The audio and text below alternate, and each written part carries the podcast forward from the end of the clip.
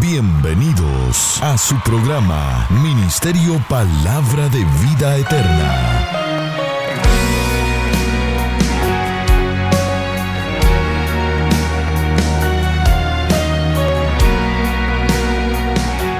Con la administración de la palabra, Pastor Juan Interiano.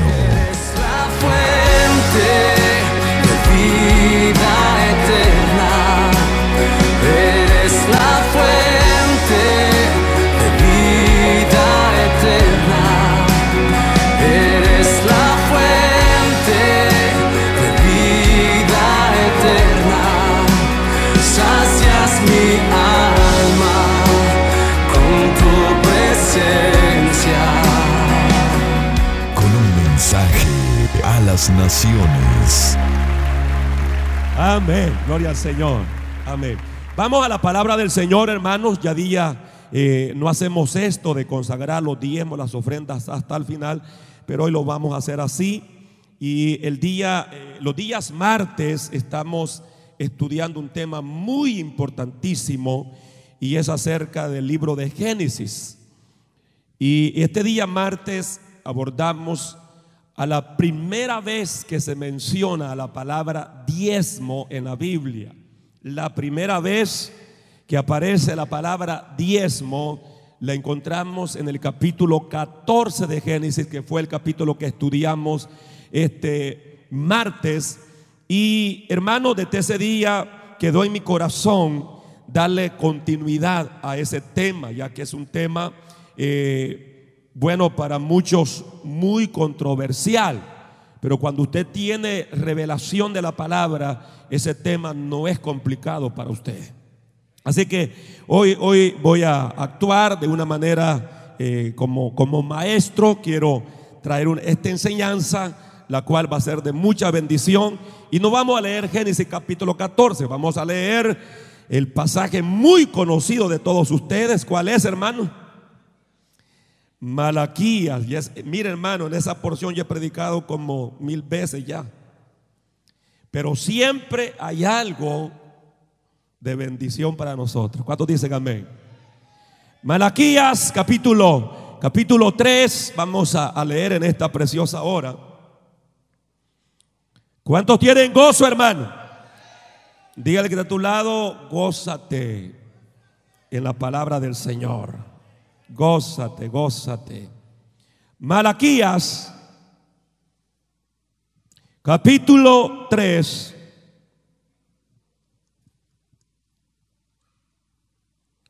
Vamos a leer del verso 6 en adelante.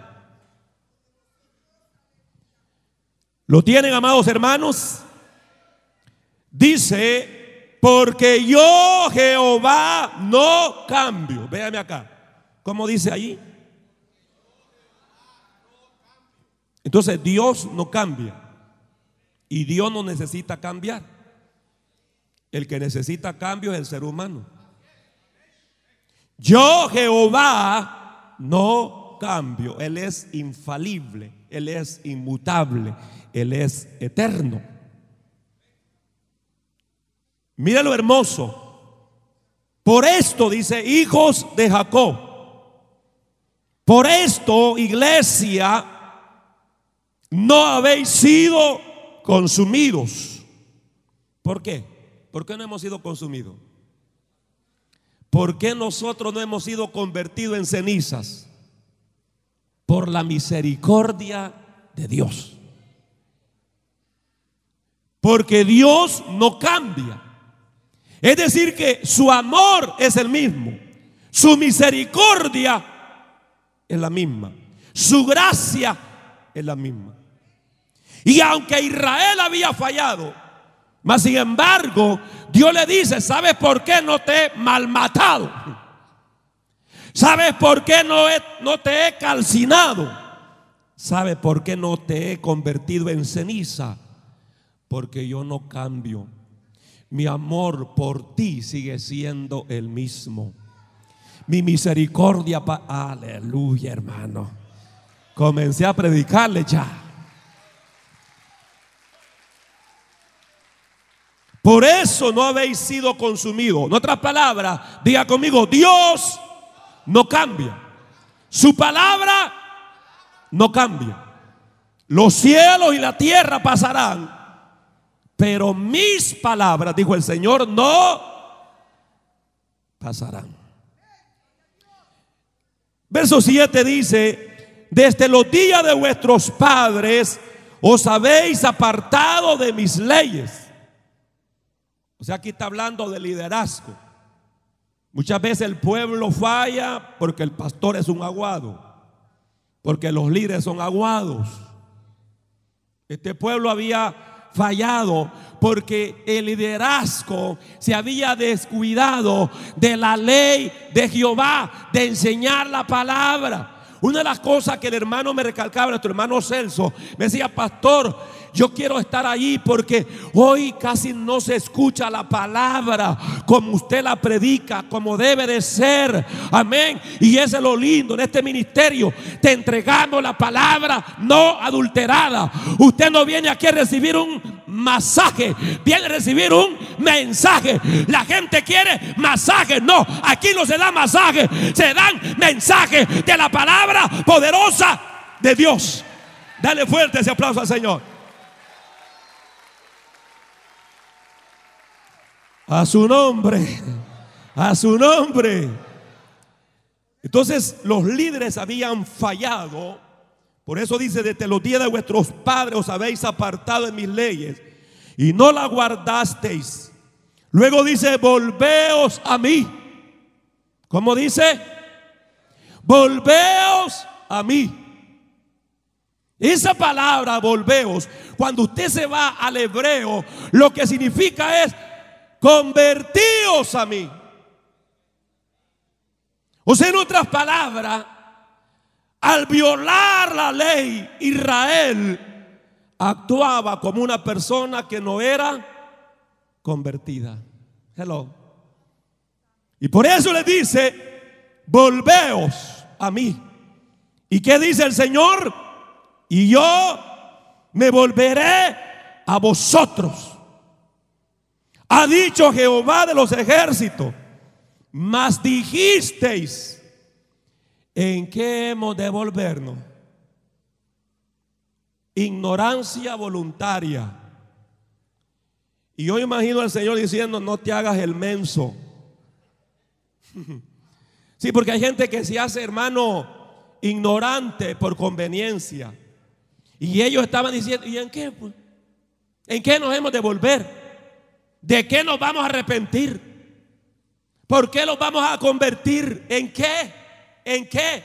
¿En qué te hemos fallado? Ellos sabían en qué le habían fallado a Dios. Ellos sabían.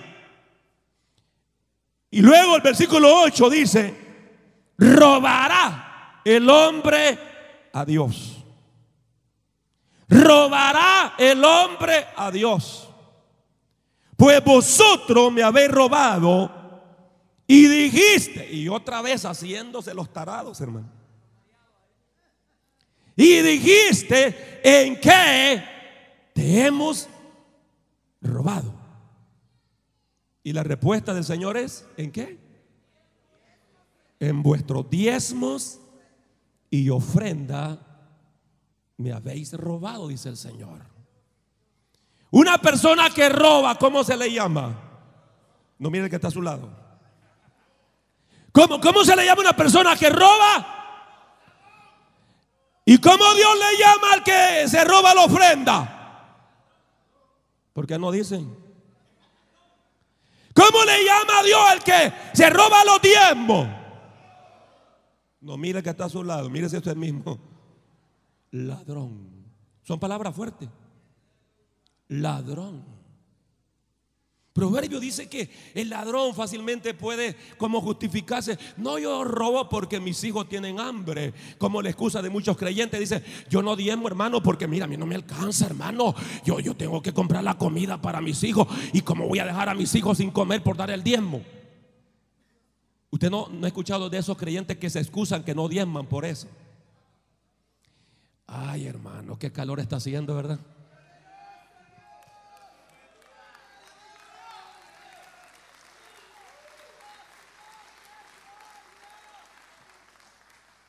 Pues vosotros me habéis robado. El enemigo tratará siempre de enviar un mensaje subliminal a tu mente para decirte, no diezme, tú tenés necesidad, tenés que pagar la renta. Mira, y eso que estén edificando templos en El Salvador, que en Chirilagua ya están diciendo que van a construir otro en Berlín. ¿Y eso qué te va a ti, pues? Si al final tú el que necesitas los frijolitos, las pupusas, tú el que necesitas comida, tú no vas a vivir de aire. Así predica el diablo. ¿Por qué? Porque él es padre de mentira. Y él es el ladrón número uno. San Juan 10, 10 dice que el ladrón, el diablo, solo vino para matar, hurtar, destruir. No tiene que imitar al diablo robándole lo que a Dios le pertenece. Hoy, hoy no van a ver amenes. Hoy no van a ver amenes. Aleluya. ¿Cuánto aman la palabra del Señor? Amén. Más vale, hermano. Porque cualquiera puede decir, pastor, hoy nos trató de ladrón. Yo no estoy tratando a nadie de ladrón. Es la palabra de Dios. Si usted nota, yo siempre te predico la palabra, la palabra, y la palabra, y la palabra. Y si la palabra te dice ladrón, ese no es problema mío. Y si la palabra te dice fornicario, ese no es mi problema. Si la palabra te dice adúltero, ese no es mi problema. Arréglate con el jefe de arriba.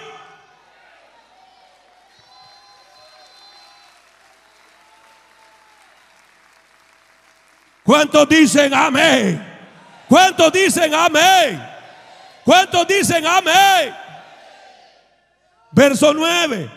Malditos sois con maldición, porque vosotros la nación toda me habéis robado. Traed todos los diezmos al alfolí y hay alimento en mi casa. Y probadme ahora en esto, dice Jehová de los ejércitos.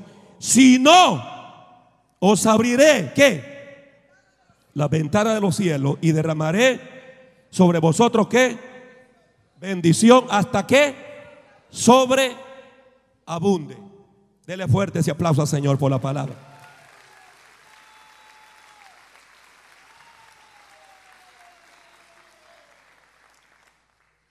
Véame acá. ¿Se ha puesto usted a pensar cómo las naciones tienen supervivencia? ¿Ha pensado usted alguna vez? ¿Cómo es que el gobierno logra construir hospitales, a construir carreteras, aeropuertos, puentes, edificios del gobierno, armas bélicas? Eh, mantiene a los ejércitos, la marina, la aeronáutica, el departamento de defensa, le paga a los gobernantes y a todos los demás. ¿Cómo lo logra una nación? ¿A través de qué? Y usted no se queja. Usted no se queja que con sus impuestos Usted está ayudando para que una mujer que quiera abortar vaya ahí y no pague, porque ya con sus impuestos no se paga. Y usted no dice nada. Hello. Si el plan del hombre incluye este método de supervivencia, decir de cada nación, Dios también estableció un plan financiero establecido para sostener su iglesia, sostener la obra, sostener ministros, sostener las misiones, para bendecir a los creyentes también.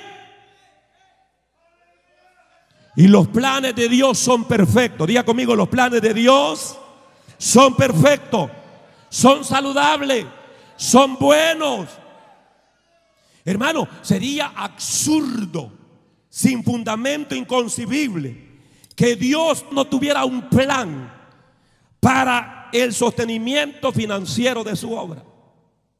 Eso, eso sería un ridículo. Como es lógico, este plan incluye, cuando se habla de la iglesia, las naciones se sostienen a través de los impuestos. La iglesia del Señor se fortalece, se consolida, a la misma vez se sostiene a través de qué? Los diezmos y ofrendas. No hay para dónde. Dios estableció ese plan. Está en la palabra de Dios. Entonces, de ahí viene la pregunta, entonces, ¿por qué diezmamos? Le pregunto a ustedes, ¿por qué usted diezma? ¿Por qué damos los diezmos al Señor? ¿Por qué lo hacemos? Hay muchas razones, hermano. Pero entre ellas está lo que es precisamente para la expansión del reino de Dios. Y para que nosotros los cristianos recibamos bendición. Cada cosa que Dios te dice que hagas es para tu bendición. ¿Cuántos lo creen conmigo? Note bien que el pasaje dice que Dios va a derramar bendición hasta que sobreabunde. Y esta palabra sobreabunde, diga conmigo sobreabunde. Esta palabra viene del hebreo dai, dai, D-A-Y, dai. Esta palabra quiere decir bendecido más que suficiente. Dios dice, si eres fiel en el diezmo, te voy a bendecir de una manera más que suficiente. Te voy a bendecir, con plenitud. Te voy a bendecir en gran cantidad. Te voy a bendecir inconmensurablemente. Esa es la promesa que Dios da. ¿Cuántos dicen amén a esa promesa? Pero esta palabra, dai, aparece más o menos 40 veces en el Antiguo Testamento. Y se observa, primeramente, vamos a Éxodo capítulo 36, rápido. Se observa en Éxodo 36. Éxodo 36. Habla allí, hermanos, precisamente de esa superabundancia, donde al pueblo de Israel se le pidió ofrenda para construir el tabernáculo. Estamos aquí todavía. Y a la altura del versículo 5 dice, y hablaron a Moisés diciendo, el pueblo trae mucho más de lo que se necesita para la obra que Jehová ha mandado que se haga. Verso 6. Entonces Moisés mandó a pregonar por el campamento diciendo, ningún hombre ni mujer haga más para la ofrenda del santuario. Así se le impidió al pueblo ofrecer más, pues tenían material abundantemente para hacer la obra y sobraba. Una de las cosas que a mí me impresiona del pueblo de Israel era su generosidad. Era un pueblo que ofreció de una manera generosa, diga conmigo generosa. Que la Biblia lo describe que sus ofrendas fueron más que suficientes. ¿Cómo fueron sus ofrendas? Más que suficiente. Ahora, hermanos, yo creo que el pueblo de Israel había entendido que dar a Dios es algo muy especial. Y que los diezmos y las ofrendas son como una llave para la prosperidad económica. Te estoy hablando de acuerdo a la palabra. ¿Qué es el diezmo? El diezmo es dar la décima parte de todos nuestros ingresos al Señor. ¿Qué es el diezmo, hermano? Dar una décima parte de todos nuestros ingresos. Dar esa décima parte dentro del término teológico como a nivel global, todas las iglesias cristianas le han llamado o lo que practicamos este principio bíblico siempre se le ha dado el nombre de el diezmo. Diga conmigo el diezmo. Dígalo fuerte, el diezmo. ¿Ok?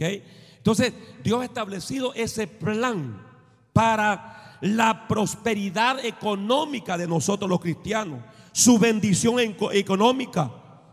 No hay ninguna sombra de duda, hermano, que la palabra lo define que esta llave se llama diezmo y ofrenda. ¿Cómo se llama? Ahora, muchos cristianos no lo hacen con la excusa de que están pobres o que viven en la pobreza. Y en verdad no pueden hacerlo porque viven en esa pobreza, debido a la ignorancia de la palabra de Dios, debido a la desobediencia y le roban a Dios.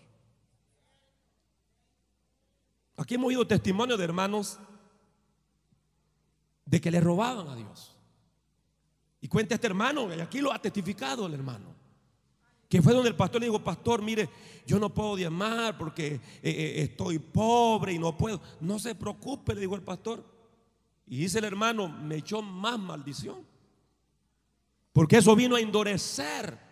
Si usted viene y me dice, pastor, lo único que tengo es el diezmo, pero este diezmo, si lo entrego, me quedo sin comida, ¿qué hago? Se lo arrebato, hermano. Sí, se lo arrebato. Eche, hermano, antes que se lo lleve el diablo.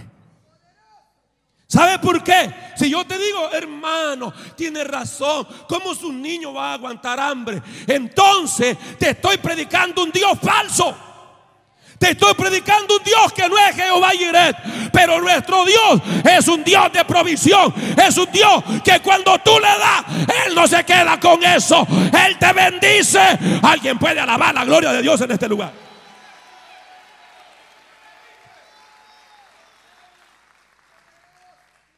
Una hermana que vive en San Salvador, ella aceptó aquí, se bautizó, a los tres años se fue para El Salvador, tenía a su esposo. Y ella me contaba, me decía, pastor, fíjese que eh, quiero relatarle un testimonio. Me dice, tenía 300 colones, que era el diezmo que le correspondía al Señor. Y esos 300 colones también era lo que necesitaba para la comida. Y yo solo escuchando. Y estaba en esa lucha, ¿qué hago? ¿Doy el diezmo o compro la comida? Y el esposo no era convertido. ¿Qué hago? Y dijo ella, Señor, tu palabra es fiel y verdadera te lo voy a entregar, Señor. Agarró el sobre, lo llevó a la iglesia y entregó. El siguiente día, ella recibe por correo tres mil colones.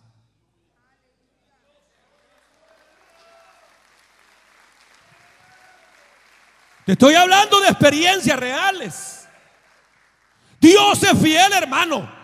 ¿Cómo va a creer que tú le vas a dar lo único que tiene y te vas a quedar sin nada? ¿Ah? ¿Qué le pasó a la viuda de Zarepta? Lo dio todo al profeta, pero Dios comenzó de en medio de la ceniza levantar una multiplicación gloriosa de la harina, del aceite y no le faltó nada, porque Dios es un Dios que sabe recompensar a los que son fieles a su palabra. Alguien puede alabar la gloria de Dios. A su nombre, hermano. A su nombre. Entonces, ya dejemos de excusarnos. Es que soy pobre. Es que no alcanzo. Claro, no alcanzas porque le está robando a Dios. Y amontona y amontona, pero como dice Ageo, en saco roto. Porque no estás obedeciendo. La Biblia es muy específica. Robará el hombre a Dios. Y note bien, hermano, el versículo 9 que, que hemos leído la porción. Dice claramente, maldito soy con maldición. Note bien que robar a Dios, y véame acá, robar a Dios en los diezmos es el único delito en la Biblia en la que la persona sale dos veces mal- maldecido. ¿Cuántas veces sale maldecido la persona? El que le roba los diezmos a Dios, ¿cuántas veces maldecido? Maldito. No lo dice Juan Interiano. Lee el verso 9. ¿Cómo dice? Uno, dos y tres. Léalo. Maldito soy con maldición, porque la nación toda me habéis robado. Entonces, note bien, de una, de, de una vez la Biblia define, la persona ya está maldita en su economía desde el momento que roba los diezmos. Ya está como maldecida. Pero después de eso, le vendrá otra maldición más. Entonces, cuando uno no diezma, hermano, está faltando a lo que la palabra de Dios te dice. Y entonces Dios ni la palabra podrá estar a tu favor. Y usted dice, si soy cristiano, si voy a la iglesia. ¿Y por qué? Porque no veo el favor de Dios, porque no veo la gracia de Dios, porque hay desobediencia, hay maldición. Y alguien que esté maldecido con una maldición divina no puede ser bendecido. Yo sé que lo que estoy diciendo es fuerte, hermano. Y usted puede decir, pastor, y un domingo, un mensaje evangelístico. Si usted no me trae ni amigos, ¿para qué? ¿Ah? Pero, pero la verdad, las cosas, hermano, es que sobre todo Dios, dice la Biblia, que si nosotros obedecemos, Dios nos va a bendecir. Si nosotros damos el diezmo, esto no es cosa del pastor, esto no es terapia del pastor, esto no es que el pastor te está tratando de seducir y sacarte el dinero, no. La palabra del Señor dice que si usted es fiel en diezmar, Dios se encargará de reprender al diablo, Dios se encargará de reprender al enemigo por nosotros y Dios nos va a bendecir.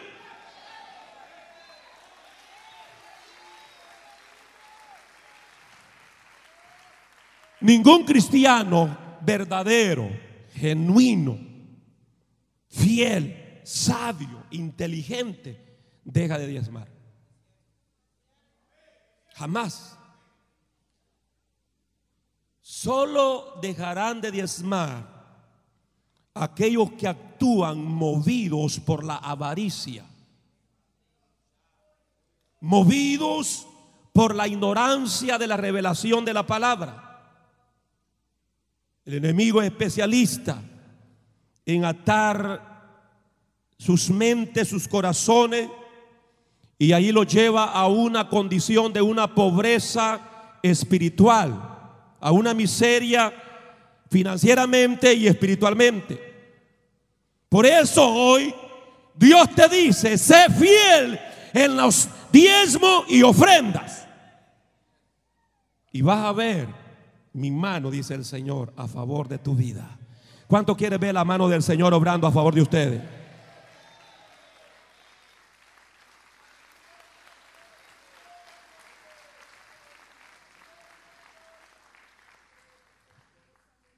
El versículo 11 dice claramente, puede leerlo conmigo, ¿qué es lo que Dios hará por nosotros si somos fieles en dar los diezmos al Señor?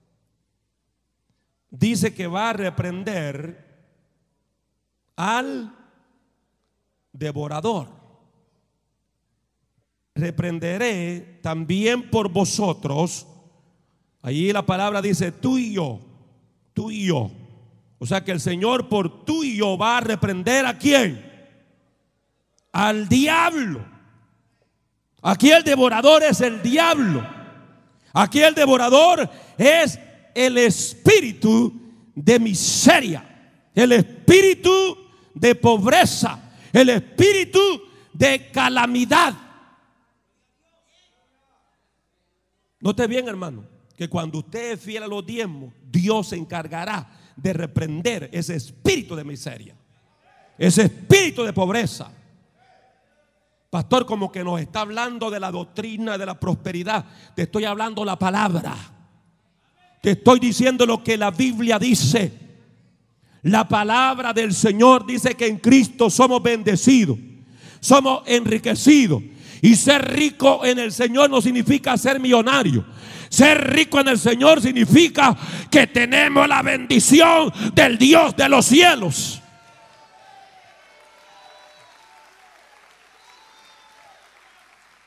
La Biblia dice que la bendición de Jehová es la que enriquece y no añade con ella tristeza. Aunque usted no tenga millones de dólares, pero si usted es fiel a Dios, usted es bendecido y usted es enriquecido. Y la bendición de Jehová, ¿sabe qué? Enriquece. Y esa no te añade tristeza, no te añade dolor. ¿Cuánto dice amén en esta hora? Dios se encargará. ¿Cuánto se gozan, hermano? ¿Y qué más dice? ¿Qué más dice ese versículo 11? Y no os destruirá el fruto de la tierra. ¿Cuál es el fruto de la tierra, pastor? Si yo antes sembraba maíz, arroz, pero hoy estoy en United States. ¿Ah? Yo ya no siembro.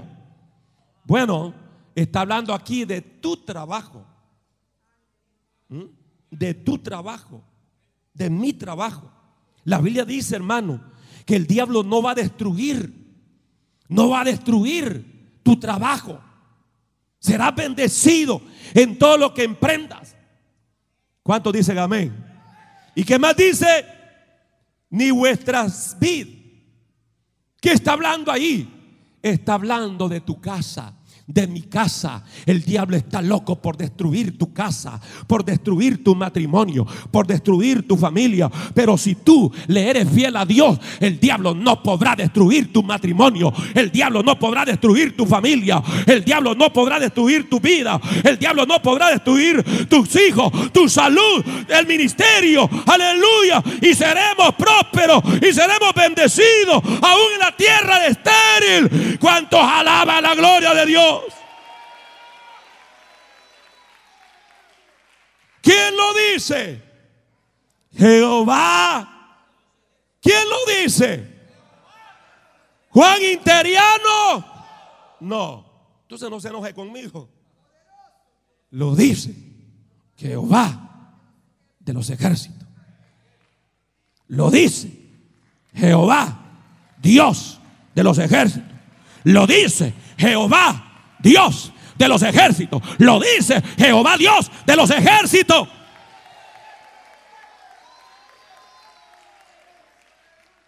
Hermanos, los principios de Dios no hay que discutirlos, solo hay que obedecerlos.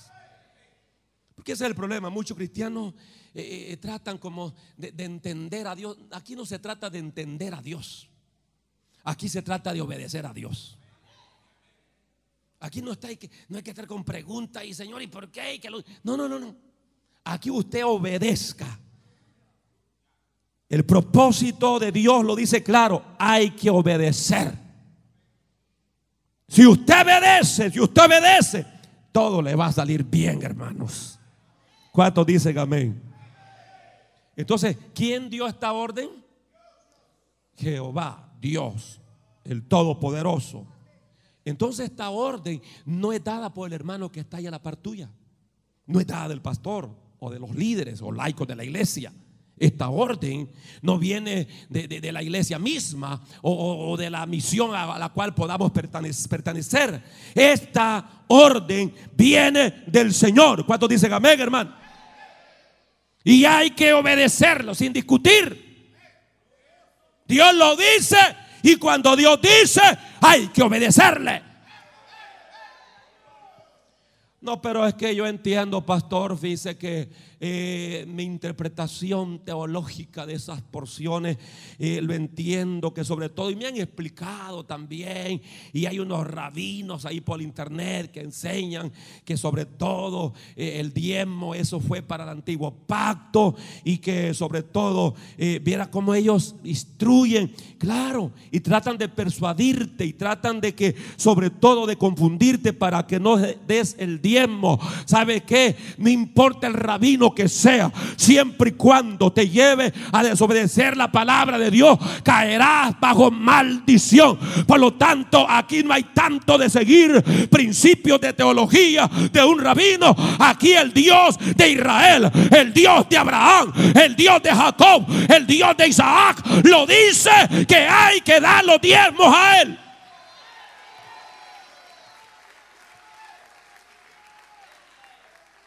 Porque muchos dicen, no, pero que, acuérdense, pastor, Malaquía es un profeta en el tiempo de la ley. Es cierto. ¿Y qué de Abraham? Abraham, Génesis 14, no había ley, ah, no se le había entregado la ley. No había ley, la ley mosaica no existía. Antes de la ley, Abraham dio los diezmos.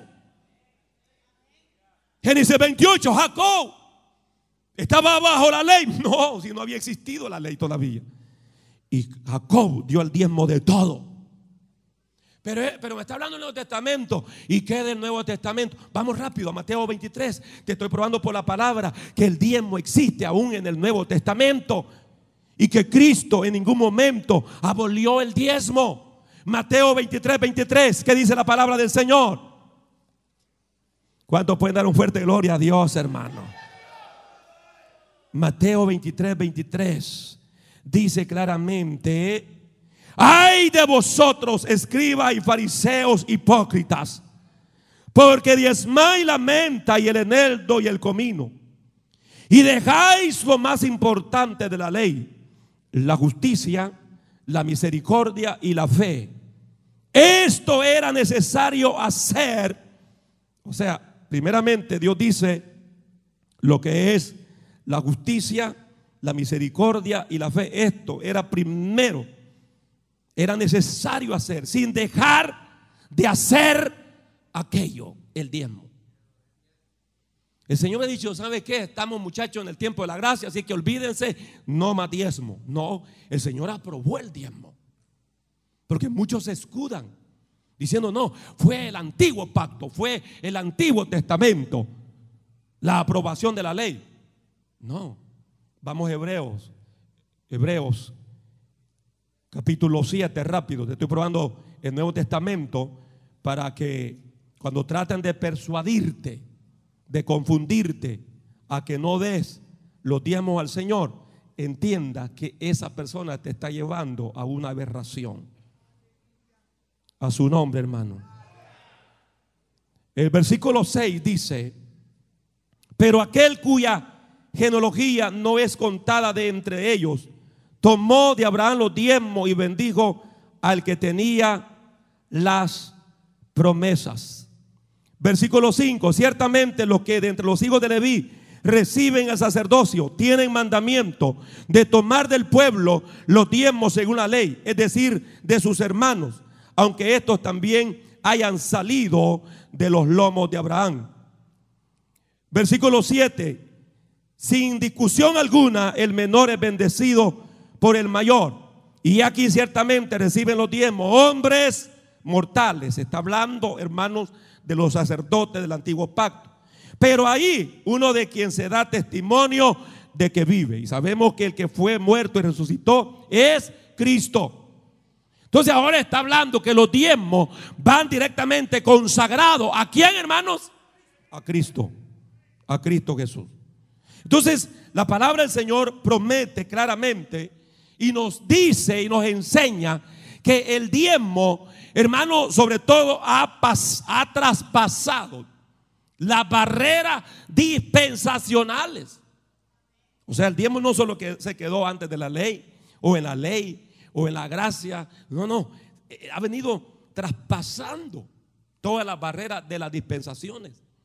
Entonces, Dios promete sobre todo la bendición cuando somos fieles en darle el diezmo al Señor. Él promete sobre todo que el devorador no te va a tocar. ¿Qué Dios promete, hermano?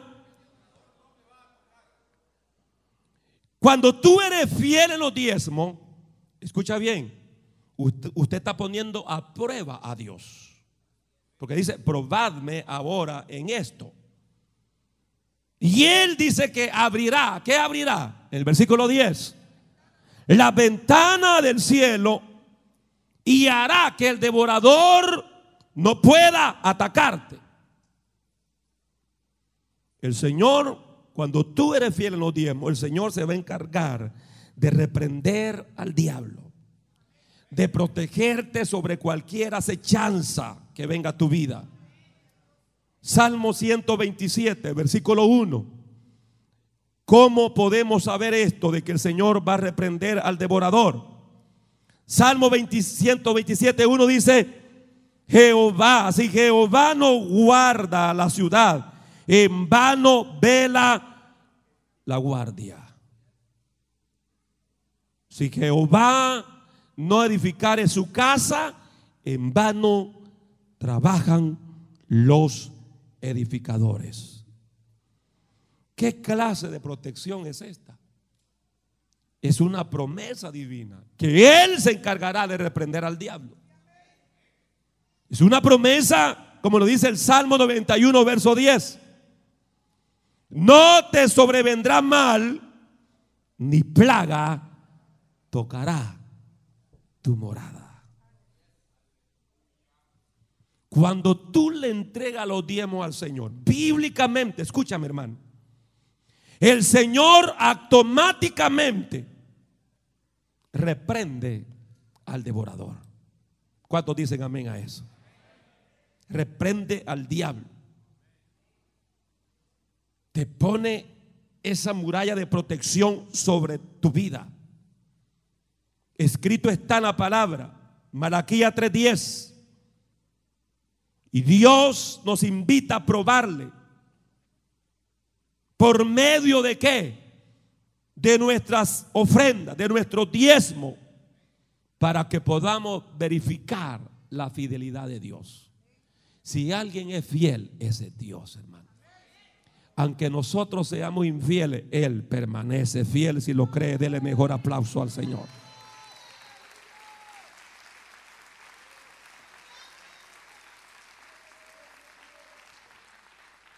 ¿Cuáles son las promesas que encontramos en ese versículo 10 de Malaquía? Rápido, ¿cuáles son las promesas? ¿Qué es lo que habrá? Si nosotros le somos fieles al Señor en los diezmos, ¿qué habrá? Habrá el versículo 10. Dice, trae todos los diezmos al alfolí. Y haya, ¿qué es lo que va a haber? Primer bendición. Alimento. Alimento en mi casa. Véame acá. ¿Qué es ese alimento? Espiritualmente sí es la palabra de Dios. Pero podemos tener palabra y palabra y mucha Biblia, pero si no hay dinero, ¿con qué vamos a pagar los 7 mil dólares que pagamos al mes en este auditorio? Hello. Es decir, que cuando dice que habrá alimento, está hablando de recursos financieros para la obra de Dios. Habrá alimento en mi casa, habrá recursos financieros para hacer la obra de Dios. O sea, para la congregación. O sea, para los ministros para los misioneros, para los obreros, para las misiones, para hacer la obra de Dios sin limitaciones. Estamos aquí, hermano. ¿Cómo, ¿Cómo, una iglesia va a poder construir locales para que se predique la palabra si no hay alimento? Si no hay dólares. Estamos aquí, hermano. Entonces habla. Y dice también, en segundo lugar, y serán abiertas qué? Las ventanas del cielo. Otra promesa divina. ¿Qué es lo que significa esto? Que serán abiertas las ventanas del cielo. O sea, estarás en la posición de recibir grandes, diga conmigo, grandes y abundantes bendiciones. Más de la que usted pueda almacenar. Hasta que sobreabunde, o sea, no la podrás detener en tus brazos. Eso es promesa de Dios, hermano. Yo sé que aquí hay testimonio. Y me gustaría un domingo dar la oportunidad, siquiera dos minutos por hermano, la bendición que ha recibido al ser fiel a Dios con su diezmo. ¿Cuántos hemos, recibido bendición de parte del Señor, hermano? Dios es fiel. Dios es fiel, hermano. ¿Ah? ¿A cuánto el Señor nos los ha prosperado? Nos ha bendecido. Cuando, cuando usted ve su estatus su, de vida, cuando yo veo mi estatus de vida, como vivimos hoy, me doy de cuenta que Dios es fiel, hermano. Yo recuerdo que estaba iniciando los caminos del Señor, un chamaquito de 20 años y, un anciano enseñándonos a los jóvenes, nos dice, muchos de ustedes van a ser como José. Que José de la cárcel salió para después andar en grandes carruajes. Muchos de ustedes van a andar manejando su carro, decía el anciano. Y yo ni una yegua seca tenía en ese tiempo. ¿Ah? Y cuando ya compré el primer carrito, hermano, que solo lo empujaba y hasta donde aguantaba el empujón, hasta allí corría. Pero hoy dije, profecía cumplida. Dios es fiel.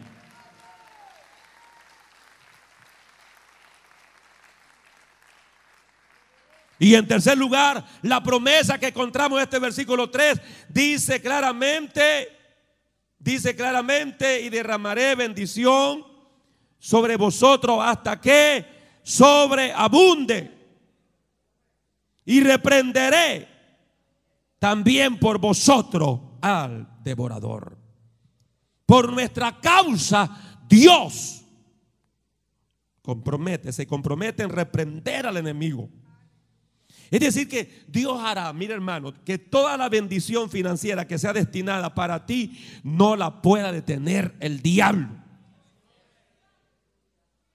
Porque cuando viene la bendición, el diablo te la quiere robar. Él es un ladrón. Pero cuando usted es fiel a Dios, aunque el diablo quiera meter la mano, el Señor le dice, cuidado que se fiel en los diezmos. Te reprendo, aleluya. Y el Señor reprende, reprende por ti al devorador. Cuando dicen amén, hermano? ¿Y cómo Dios reprende al devorador? Fácil. Mire, aquí hay muchos de ustedes que nunca saben lo que es estar en una camilla en un hospital. ¿Por qué? ¿Por qué es eso? Porque usted es fiel en los diezmos. Ahí es donde el Señor reprende al diablo. Para que cuando viene una enfermedad, el Señor la reprende. ¿Cuántos dicen amén? Cuando el diablo planifica un accidente para matarte, el diablo, hermano, tiene que sacar las manos porque el Señor dice, este fiel diezmador está bajo promesa, afuera es que vas. El, Señor reprende al diablo. Amén. ¿Para qué? Para que no hayan gasto de hospitales. Para que no hayan gasto de medicina. Para que no hayan gasto, hermano, cada momento de mecánica de tu carro. Para que no haya, para que no haya robo en tu casa. Para que no te asalten. Para que no te hurten. Para que no te hagan daño. Sea físico o mental. Porque el Señor reprende. Esa es la promesa que encontramos en Malaquía 3:11. ¿Cuántos dicen amén? Amén. Salmo 121, versículo 3 adelante. Está la promesa, Dios te guardará siempre. Dios nos guardará como siempre.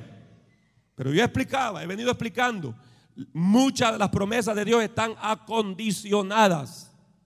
Y eso es lo que no nos gusta a nosotros. Queremos bendición, bendición, bendición. Pero cuando Dios dice, hey, Aquí tenés mil dólares. Cómete los 900 si querés. Pero devuélveme 100. Ahí, ay Señor. Yo creo que oí otra voz, no la tuya. ¿Ah? Dios nos promete guardarnos siempre. Dice, no dará tu pie a qué? A resbaladero, ni se dormirá el que te guarda. O sea, Él nos promete guardarnos en todos nuestros caminos. He aquí, dice, no se adormecerá ni dormirá el que guarda a Israel. O sea, Dios dice que Él no duerme y Él te guardará a ti y a mí, a los tuyos, a los míos. Digan amén. Digan amén, hermanos. Dice, Jehová es tú que guardador. Donde quiera que estemos, el Señor nos va a guardar. Él es tu sombra de tu mano derecha. La Biblia dice que estamos cubiertos con la sangre de Cristo. ¿Cuántos dicen amén? Cuando el diablo te ve, te ve cubierto con la sangre. Sangre de Cristo. Sangre que nos ha purificado. Sangre que nos ha lavado de todo pecado. Dicen amén. Jehová te guardará de qué? De todo mal. Eso que te guardará de todo mal, o sea, todo dardo del diablo, todo ataque del maligno, todo lo que el diablo trate en contra de ti, en contra de mí, dice la Biblia que Dios te guardará. ¿Qué más dice? Él guardará qué? Tu alma. Él guardará tu alma. ¿De qué puede guardar el Señor tu alma? De pecar. Hello. De pecar. Él guardará tu alma de pecar. Guardará tu salida, tu entrada. Es decir, del momento que tú sales de tu casa, Dios te va guardando. Y te guarda hasta que entras otra vez a tu casita. ¿Ah? Los hermanitos que han venido desde tan lejos, hermano, 11 horas de viaje de Toronto hasta acá, el Señor me los trajo con bien y me los va a llevar con bien. Porque Él ha prometido guardar nuestra salida y nuestra entrada desde ahora y para siempre. Amén. Amén, hermanos. En todo momento, desde ahora desde el momento que seas fiel en tu diezmo, sé fiel al Señor, hermano. Sé fiel al Señor. En tu diezmo para siempre. Vamos a Levítico 27:30. Yo estoy finalizando porque algunos de ustedes están que ya no aguantan. Siente quemazón en la cartera. Para darle al Señor lo que a Él le pertenece. No sé qué, hermano, ya tenía como más de años de no predicarles de esto. Y el pastor que no enseña esto cae en maldición. El líder que no enseña eso a sus miembros de su célula cae en maldición. Es responsabilidad de nosotros los líderes enseñar. ¿Qué dice Levítico 27:30? Y el diezmo la tierra, ¿qué más dice? Y de la simiente de la tierra es de Jehová es. Es cosa dedicada a Jehová. ¿A quiénes son dedicados los diezmos, hermanito?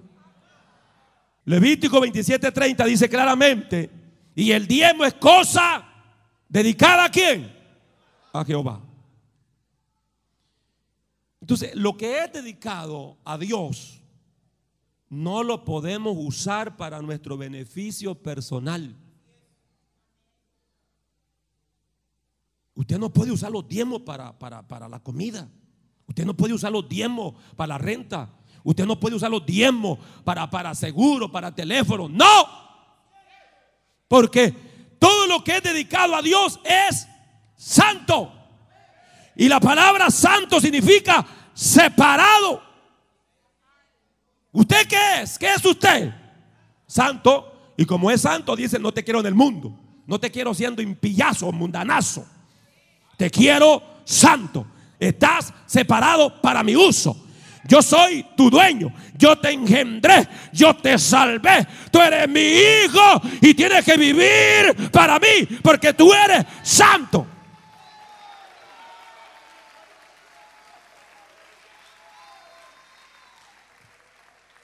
El diezmo es cosa santa. Y por eso usted no puede hacerlo con el diezmo lo que usted quiera. Porque el diezmo no es suyo ni mío, es del Señor. Cosa dedicada al Señor. Usted no puede usar los diezmos. Mire, usted al usar los diezmos eh, se, se tira más sal, más maldición. Que silencio, hermano. Hay otros que se la llevan de bien inteligente y dicen, el diezmo es que eh, camino a la vida eterna. Ahí yo creo que ahí se mueve el billete, hombre.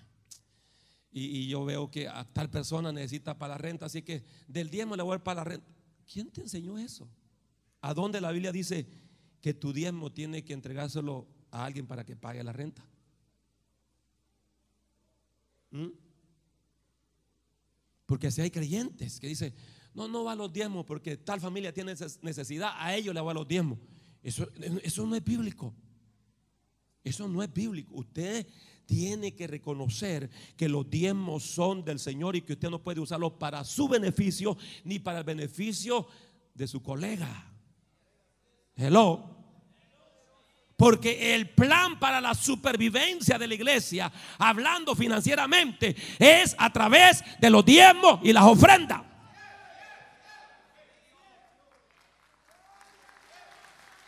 Es como otros que dicen, no, no, aquí estamos en Estados Unidos y de la iglesita que yo vengo, hermano, de aquel cantón, viera que ahí los hermanos con vara de bambú están donde se sientan. Allá voy a mandar los diezmos. Errado. La Biblia no dice enviar los diezmos, dice traer los diezmos. ¿Estamos claros?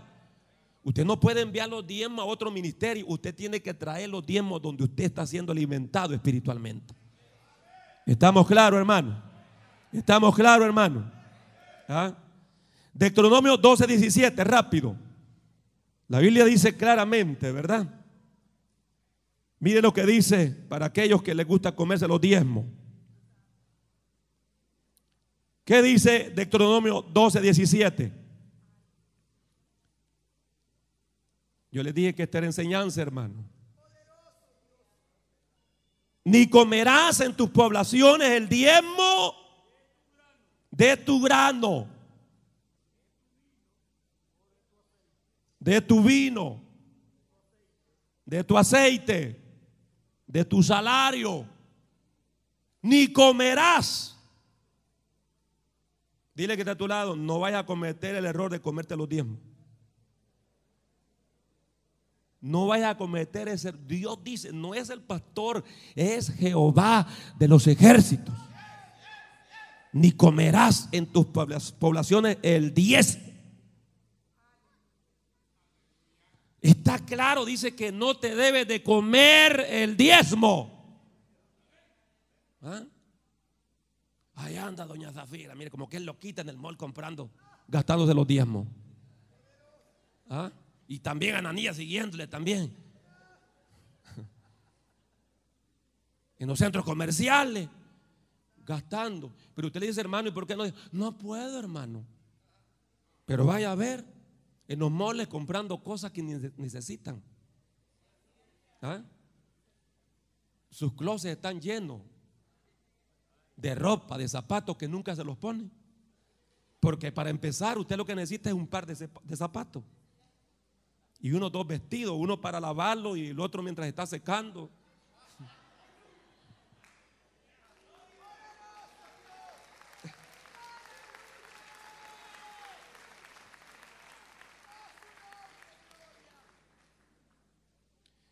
Que el Señor tenga misericordia, hermano. Porque cuántos creyentes viven en pobreza, en miseria, y los hijos todo el tiempo están con las barrigas y llenos de parásitos, de lombrices. ¿Ah? ¿Por qué todo el tiempo hay creyentes que solo enfermo y enfermo y enfermo? Y viven en miseria, en calamidad. ¿Sabe por qué? Porque le has tomado lo que a Dios le pertenece. Te has comido. Dios le dijo claramente a Adán y a Eva, ¿sabe qué? En este huerto coman todo lo que ustedes quieran comer, les dijo el Señor. La versión Juan Interiano dice, hártense lo que ustedes puedan. Pero de este árbol, cuidadito. No vayan a tocar este árbol. El árbol de la ciencia, del bien. El árbol de la sabiduría. Cuidado, no vayan a tocar. Cuidado, cuidado, vayan a comer. Porque el día que coman de él, ¿qué les dijo el Señor? Ciertamente se lo llevó el diablo. No, si te lleva el diablo que ya te moriste. ¿Ah? Y mire, mientras, mientras ellos estaban comiendo de todo lo que podían comer, no hubo problema. ¿Cuál fue el problema de Adán y Eva? Haber comido del árbol prohibido, de la fruta prohibida. Ese fue el problema. Esto le trajo maldición. Y esa es una similitud al diezmo. Si usted no sabía, si usted se come los diezmos, usted está bajo maldición. Y una vez más, no lo dice el pastor Juan Interiano, lo dice Jehová de los ejércitos, maldito soy con maldición, porque toda la iglesia me habéis robado. Y dijiste, ¿en qué te hemos robado? Y Dios dice, en vuestro diezmo y ofrenda. A su nombre, hermano. A su nombre. Aleluya. Así que no hay duda que Dios quiere bendecirnos. Diga conmigo, Dios quiere bendecirme, quiere prosperarme. Pero ¿cómo lo vamos a mover a Dios en esa actitud? Cuando nosotros le obedezcamos en dar qué? Los diezmos y ofrendas. Los diezmos y la ofrenda, la Biblia lo presenta como llaves. Diga conmigo, llaves para la prosperidad financiera, material y económica. Una vez más, no use lo que no es tuyo. No le robes a Dios. Sea la razón cual sea, no le robes a Dios. Y ya no me busques excusas para defender lo que a Dios es debido, lo que le pertenece a Él. Si tú no obedeces, no recibirás bendición, lo dice la palabra. ¿Cuántos dicen amén, hermano? ¿Cuántos queremos bendición? Para nuestra vida, para la iglesia. Las bendiciones del diezmo para nosotros y la iglesia.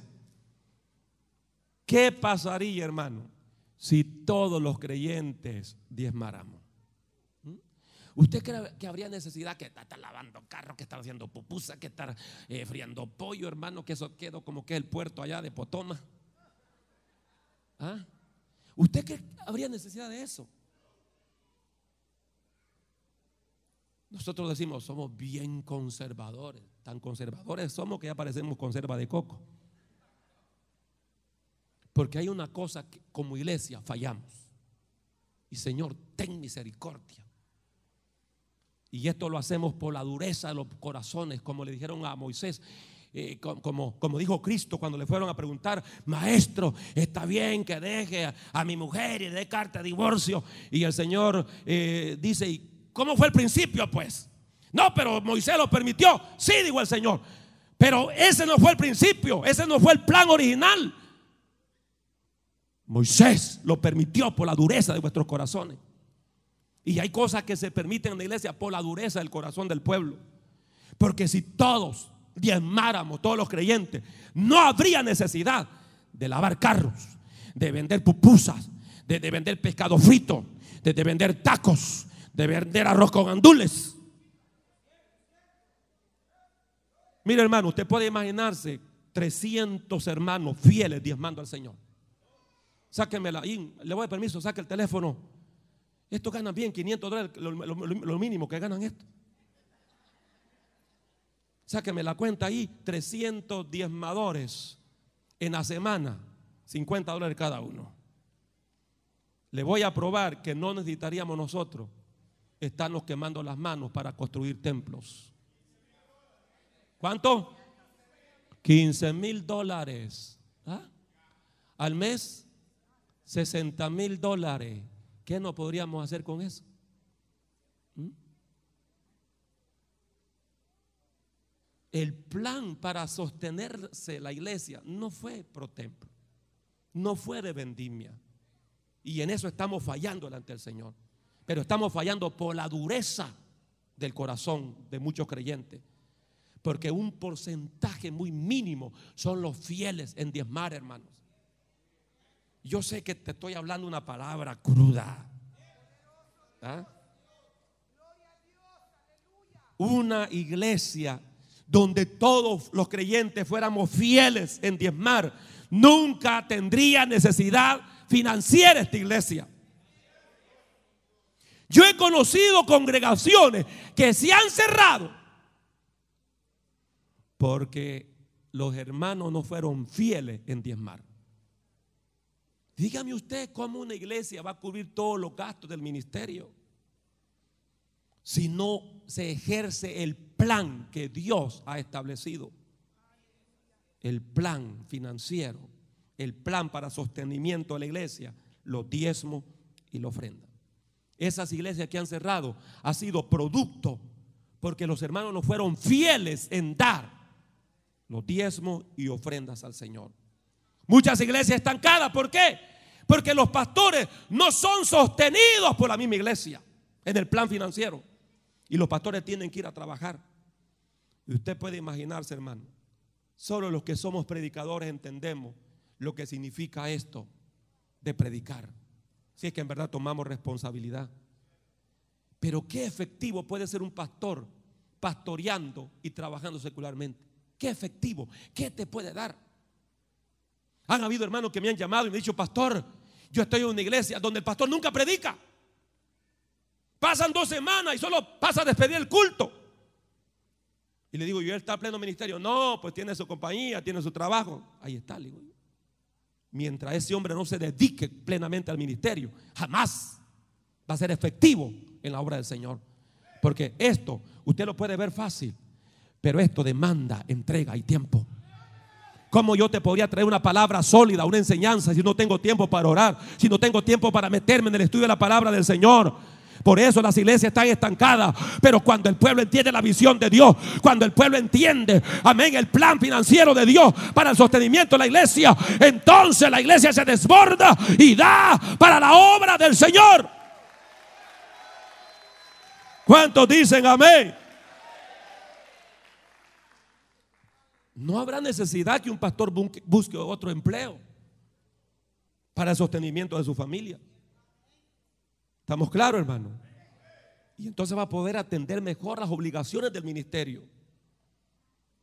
Claro, un pastor ya una vez entra al pleno ministerio, se dedica a eso, hermano, a, tiempo completo a la obra del Señor, va a ser más eficiente en la obra de Dios. La iglesia va a crecer más. La iglesia, hermano, va, va, va, va a tener ese empuje en, en todas las áreas. ¿Cuántos dicen amén? ¿Cuántos dicen amén, hermano? Con esto finalizo. Lucas 12:15. Lucas 12:15, vamos rápido. Cristo dijo, mirad y guardaos de toda avaricia. Porque la vida del hombre no consiste en la abundancia de los bienes que posee. Hermanos, hay creyentes que se apercatan de las necesidades económicas de la obra de Dios conocen el principio bíblico del diezmo y así no diezman. ¿Saben por qué? Porque son ávaras. Un ávaro es capaz de violar las leyes de Dios y de los hombres para obtener ganancia. Un creyente ávaro le roba a Dios en los diezmos y se abre la vida para alcanzar éxito a expensa de otro, no le importa nada. Un ávaro es posible termina en la cárcel por robarse los impuestos. ¿Me están escuchando, hermano? Por no pagar los impuestos, por hurtar los impuestos. Ten cuidado. Y ya no los escudemos diciendo, no, pero es que yo soy salvo por gracia. Eso no es excusa para que tú te robes los diezmos. Tú tienes que ser fiel en los diezmos al Señor. Probadme ahora en esto, dice el Señor. Si no, os abriré la ventana de los cielos y derramaré bendición hasta que, hasta que, hasta que sobreabunde. ¿Cuántos queremos recibir bendiciones grandes? ¿Cuántos queremos recibir bendiciones grandes? Le prometo, Proverbios 11, rápido, vamos, Proverbios 11. Proverbios 11. ¿Cuántos pueden dar un gloria a Dios? Verso 24 y 25 dice, hay quienes reparten en abundancia, o sea, en exceso, y les es añadido más. Y hay quienes retienen más de lo que es justo, pero viene una pobreza, o viene a una pobreza. El alma generosa, ¿qué dice? Será prosperada. Y el que saciare, él también va a ser saciado. No olvidemos que a los fieles diezmadores Dios los honra. Dios los bendice con salud, bienestar, en la área económica, en la familia, en todas las áreas, cuando obedecemos la palabra de Dios. Este principio del diezmo no es psicología, no es un lavado de cerebro. Este principio del diezmo trae muchas cosas buenas a la vida y a las congregaciones y miembros que lo practican.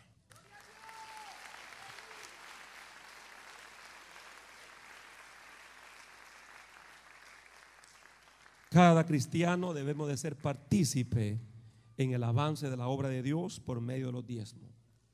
Vamos a estar de pie y vamos a darle gracias al Señor en esta hora por la palabra. Sé que la palabra ha sido directamente para la enseñanza educacional para su pueblo, pero esto no impide para dar oportunidad a aquellos que no tienen a Cristo.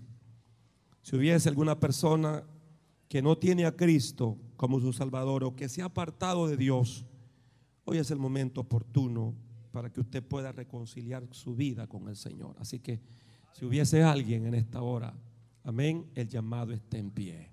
Vamos a orar. Vamos a orar. Padre que estás en gloria, en el nombre de Jesús.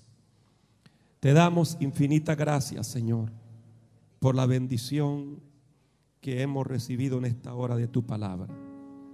Señor, como ministro, como pastor, he salido de mi responsabilidad. Y no es algo, Señor, que lo hago desde el punto de vista del conocimiento, sino en lo práctico. Soy un testigo fiel que cuando te damos a ti y somos fieles en los diezmos, Señor, hay bendición.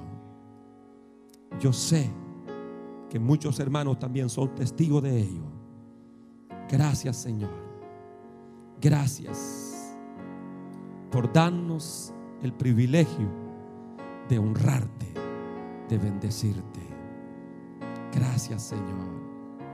Gracias en el nombre maravilloso de Jesús. Muchas gracias.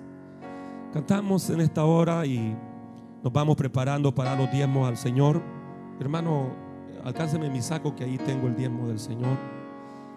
Eh, así que ahí están los sobres, hermanos. Cantamos tu fidelidad es grande y consagramos los diezmos al Señor.